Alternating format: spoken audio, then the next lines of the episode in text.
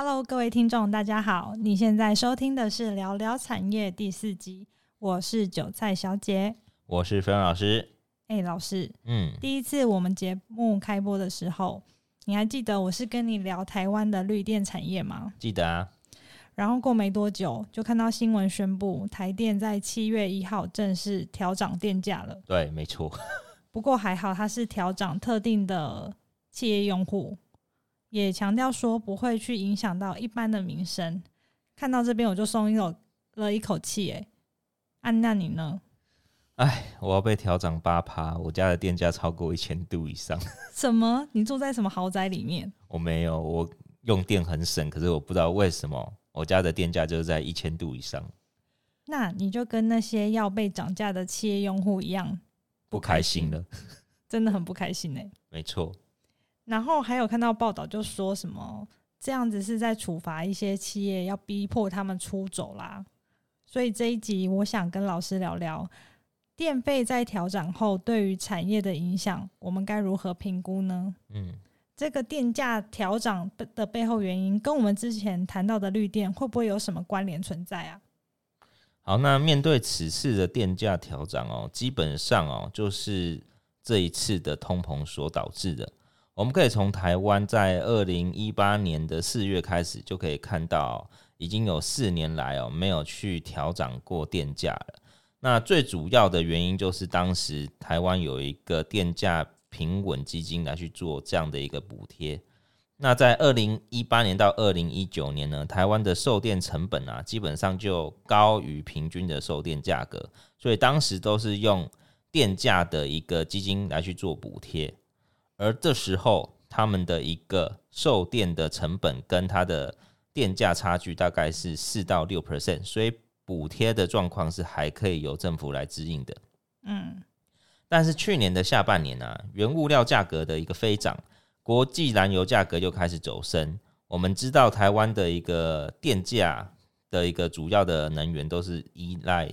进口，口哦，对，嗯、所以我们可以看到，九月份其实台电就已经有提出哦，在去年就提出每度电应该要增加二点六六元，才有办法去让台电的一个收支达到哦大概三十 percent 的一个平衡。但今年呢，又受到一个乌俄战争的影响之下，哦，那台电认为至少每度电要调涨三元以上的成本哦，才可以导致哦台电不。必要去亏损这一千两百亿，那这一千两百亿超过了整个资本额的百分之三十。哎，那听起来真的超多的，所以我们的台电也是快要撑不下去了，才会做这次的调涨动作喽。对，没错。现在真的是什么都涨，就是还没涨到我们薪水的部分呢。真的薪水都涨不起来。真的，到底什么时候才能够宣布我们的薪水可以调涨呢？好，那我们从。台电的一个售电成本哦，基本上我们可以看到，在售电成本当中，大概有一千一百亿是来自于石化燃料的一个价格所导致的一个上涨。那其中煤呢就占了四百三十亿，天然气占了七百亿。那另一方面，离岸风电的陆续的并网跟太阳能光电的一个成长哦，再生能源的购电支出的补贴也增加了三百五十五亿。所以整体来看，今年售电的哦成本上涨，最主要原因还是原物料所致哦。因为我们主要的原物料占比是来自进口的化石燃料，那这也就呼应了之前我们所聊到的，需要加速推动绿电产业的发展呢。如果我们希望原物料的价格不受到整个市场波动的影响，其实最好的方法就是自己能够生产来控制成本，对吧？没错。这次台电针对主要的一个特定用户，像特高压或是高压用户的用电大户进行调整。二零二一年，其实这两大用户的一个用电量高达一千四百四十七亿度电，占台电的一个售电比例高达百分之六十 percent。所以这次的调整幅度里面啊，用电大户大概调整了十五 percent 的一个电价。所以大概是可以化解台电一千两百亿亏损当中的四十五 percent。那虽然说下半年开始，国际原物料价格是已经有逐步缓跌的一个迹象哦，但目前煤价还是高于疫情前的水准哦，大概跟疫情前相比还是成长了六十五 percent，天然气还有一百四十五 percent 的一个涨幅。那台湾有九十八 percent 的一个进口原料来自于国外，所以我们可以看到，其中原油占了四十八趴，哦，煤占了二十九趴，天然气占了十五趴。未来台湾如果想要拿到主控权的话，绿能的发展与补助就要政府持续的一个哦加持，才有办法让台湾变成一个绿电王国。哎、欸，老师，不过绿电的发展是需要长时间的规划，哎，对。那对于短时间所面临到的问题，只能够透过先涨价来缓解这个亏损的状况。嗯，这次对于高压用电大户来调整费用。老师，你知道会有哪些产业受到真正的波及吗？那根据主计处的一个统计哦，用电大户的一个产业列表当中，他们分析出这些用电大户的用电支出哦，占整体制造业的生产成本哦，平均大概是落在一点七七 percent 哦，这个数值哦是非常的低的。那其中呢，只有电子业与塑化哦，塑胶。相关的产业哦，他们的一个占比成本哦，用电占比成本哦，达到了两 percent 以上。那因此呢，对于此次的涨幅哦，整体的制造业生产成本影响哦，大多就是多了零点二七 percent 哦，也就是一点七七趴再乘以十五 percent 的一个涨幅。那这个零点二七 percent 是在生产成本上面所增加的一个幅度。哦。不过，各位观众一定不太懂这个数字的意义啊，嗯，所以我们用一个很简单的营运假设来举例啊。举例一间公司，它的营收在这一季可能有一百亿，那其中生产成本呢就占了七十亿，那这也是刚刚我们可以看到的。这七十亿里面，如果我们用刚刚的一点七七趴来计算的话。那这里面哦，大概是一点二四亿，就是用电大户的一个电费。对。那这个电费里面哦，如今调涨了十五趴，所以一点二四亿就会涨价到一点四二亿。那从中呢，其实电价是多了一千八百多万。那我们刚刚有说到，一百亿里面有七十亿是生产成本嘛，对。所以它的三十亿就是营业毛利。毛利率就是三十趴，嗯，对。好，那现在我们把这三十亿当中又要再扣掉了一千八百万，好，所以我们的毛利率呢会从三十趴降到二十九点八一。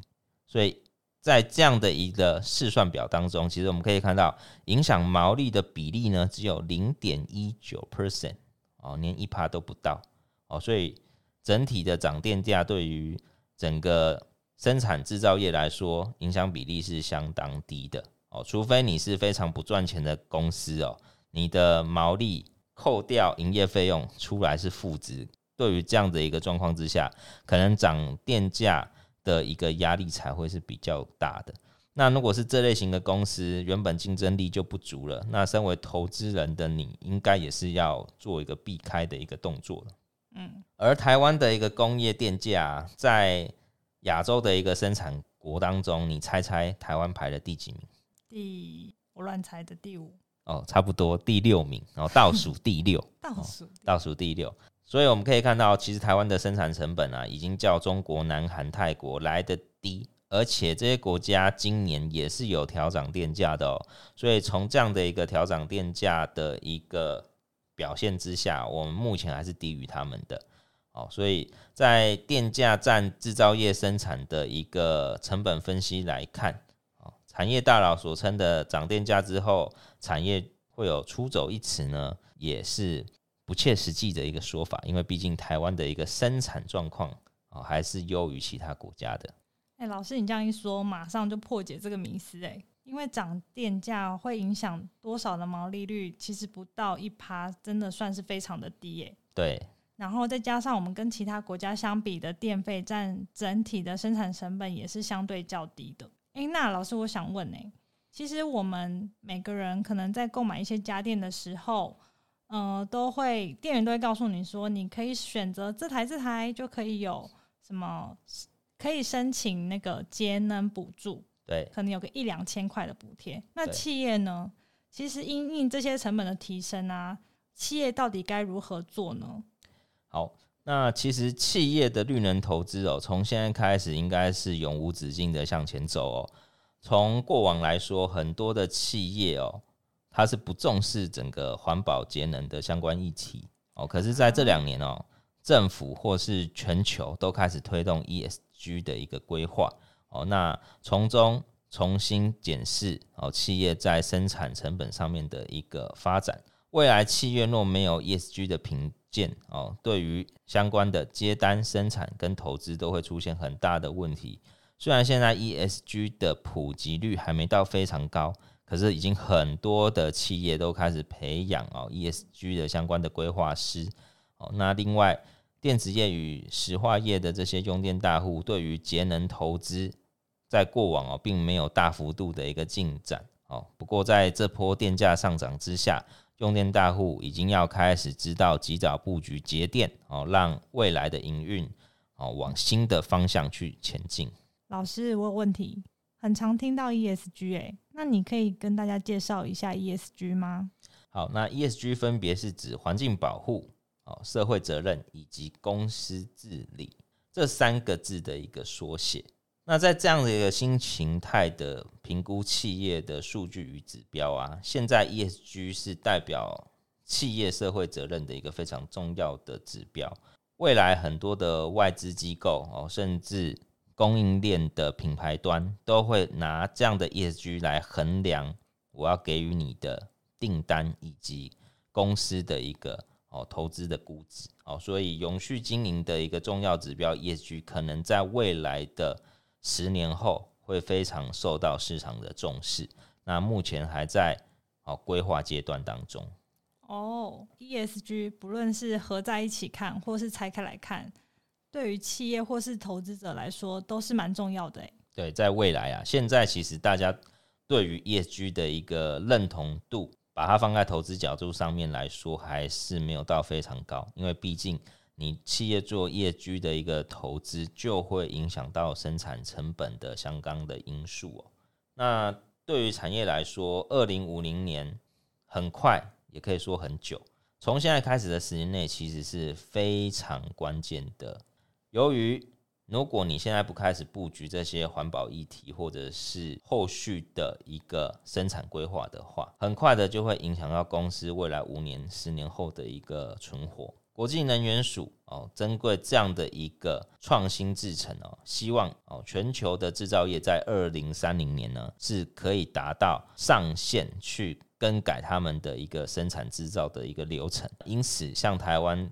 最严重污染环境的石化、钢铁、水泥这种高耗能的产业啊，他们的设备更新最晚也要在二零三五年左右去做一个新的汰换潮，哦，让这些生产制造成本可以更加的一个环保。那除此之外呢，国际的气候能源组织也揭露，在二零一四年呢，共同发行再生能源 R 一百的一个议题哦，并邀请全球的企业公开承诺，未来可以百分之百的使用再生能源生产制造为目标。那有些企业呢，它是希望在二零三零、二零四零就可以分别达到六十趴跟九十趴的生产规划，而二零五零年呢，是全球企业百分之百的哦再生能源节能的目标。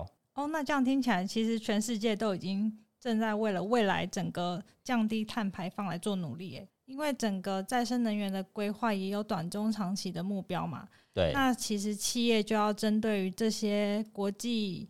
呃，相关的组织来去有一个相对应的措施喽。对，那为了达成这样的一个减碳目标啊，其实降低用电的强度，而且提高效能跟采用节能设备哦，这个就是相当重要的。例如有些工厂哦，它会开始去做一个哦温室气体的一个盘查。那有一些工厂呢，也会开始哦去做产业碳足迹的认证哦，甚至。有一些制造的一个生产线还会去控管哦，整个能源控制系统。那在绿电的一个方面哦，像现在哦，很多的新厂哦，在建制完毕之后，都会在大楼的楼顶上哦，多建置太阳能板发电哦，这个是最基本也最基础的。嗯，到后面哦，因为很多的相关的环保协议，有很多大量的一个用电大户可能会透过购买绿电凭证或者是再生能源购电协议来去提高他们绿电的一个生产比例。那 R 一百的一个相关的宗旨啊，其实就是落实三 R 哦，就是减少使用哦，重复再用，以及实现封闭式的循环经济。在这样的一个表现之下哦，你可以去看一下很多的原物料，或者是很多的新能源哦，他们在强调生产成本可以重复利用。的关键词在这几年的法说会一直被提出来哦，所以未来台湾这样的出口导向国家，很容易面临国内外课征碳税或碳费的相关问题。如果没有购买绿能相关的规划或者是凭证的话，其实对于后续的接单、生产跟买卖都会有相当大的困难，甚至十年之后可能会有企业面临淘汰的悲剧会发生哦。这样子听下来，前面减碳的目标要做的事情，我大概可以了解。但老师，你后面提到了购买绿电凭证，这个指的是什么啊？这是企业需要多付出的成本代价吗？对，没错。哦，企业去买这样的绿电凭证，其实就是他们在营运当中所要付出的成本。哦，那在一开始的时候，其实对于企业的营运来说，可能会面临比较重大的成本威胁，但后续。当大家都一样的时候，其实整个地基点跟订单的能见度就会非常的明朗。举例来说，绿电的购买凭证哦，有非常多种，但主要哦还是要看一间企业它用电的习惯而定。通常会去买到哦绿电凭证，或者是直接哦去买一个暗场哦，最主要的。原因就是你一定是这个产业里面的用电大户，嗯，那在用电大户，他们可能用电的规模相当庞大，所以他们没有办法用购买绿电凭证的方式来去取得哦整体的一个生产维持生产标准到 R 一百的一个哦水准，所以他们可能要透过直接我把整个太阳能厂或是整个风场买下来的一个相关优势来去哦跟我目前的。生产所需要的用电来去做因应，那当然在这样的一个状态之下，就很有可能会有营运成本相关的问题。哦，因为未来的绿电的一个价格可能不是我们现在所标准的一度电多少钱。哦，那个绿电的价格可能是随着市场而喊出来的一个价格。哦，所以拥有自己的电厂或许会比较有利，那当然也会有比较多的缺点。若你不是大型的企业的话，那你吃下这个电厂所增加的营运负担也是要去思考的。哦，那听起来相关的再生能源转换使用，政府跟企业都要慢慢接受这个新形态的转换呢？因为在未来是必须要走到这样子的布局吧？那老师，你还有其他的看法吗？那目前的一个绿能需求已经是全球重视的事情哦。那当大家在面临一致性的竞争的条件之下，企业就要认真而且真实的去面对它。若全球实行到二零三零年，所有的企业都在绿能这块有相当大的投资，未来呢，想要再走回头路就非常的困难哦。所以由此可见哦，未来所有的高耗能产业对于新增投资都要去思考它制成的突破哦。台湾前几大的高耗能嗯的国营企业已经都把排碳放在最前面。而我们民营最大的啊护国神山台积电，现在的营运规划当中，也都是把绿电放在第一顺位啊。有人说，台积电如果要接全球所有的订单呢，台湾的绿电买完都不足哦，所以会变成其他企业买不到绿电的这种状况啊。那在这样的一个状况，你就知道用电大户对于绿电的一个支持是多么的强大哦。那再来的部分哦，像钢铁业啊。还有石化业啊，都是要去思考未来如何才能找到永续哦，去经营公司，而且结合后续环保议题的一个重点。从一个民生涨电价的话题延伸到电价对于产业营运毛利的影响，已经算是一个非常大的事情了。那后面所提到企业需要做 ESG 永续经营，还有以及。面临未来要需要购买绿电的成本增加，这其实都是对于未来企业主与投资人是一个不小的挑战呢。希望这集聊聊产业能够带给大家一个新观点、更新的看法。那我们就下次见喽，谢谢老师，拜拜，拜拜。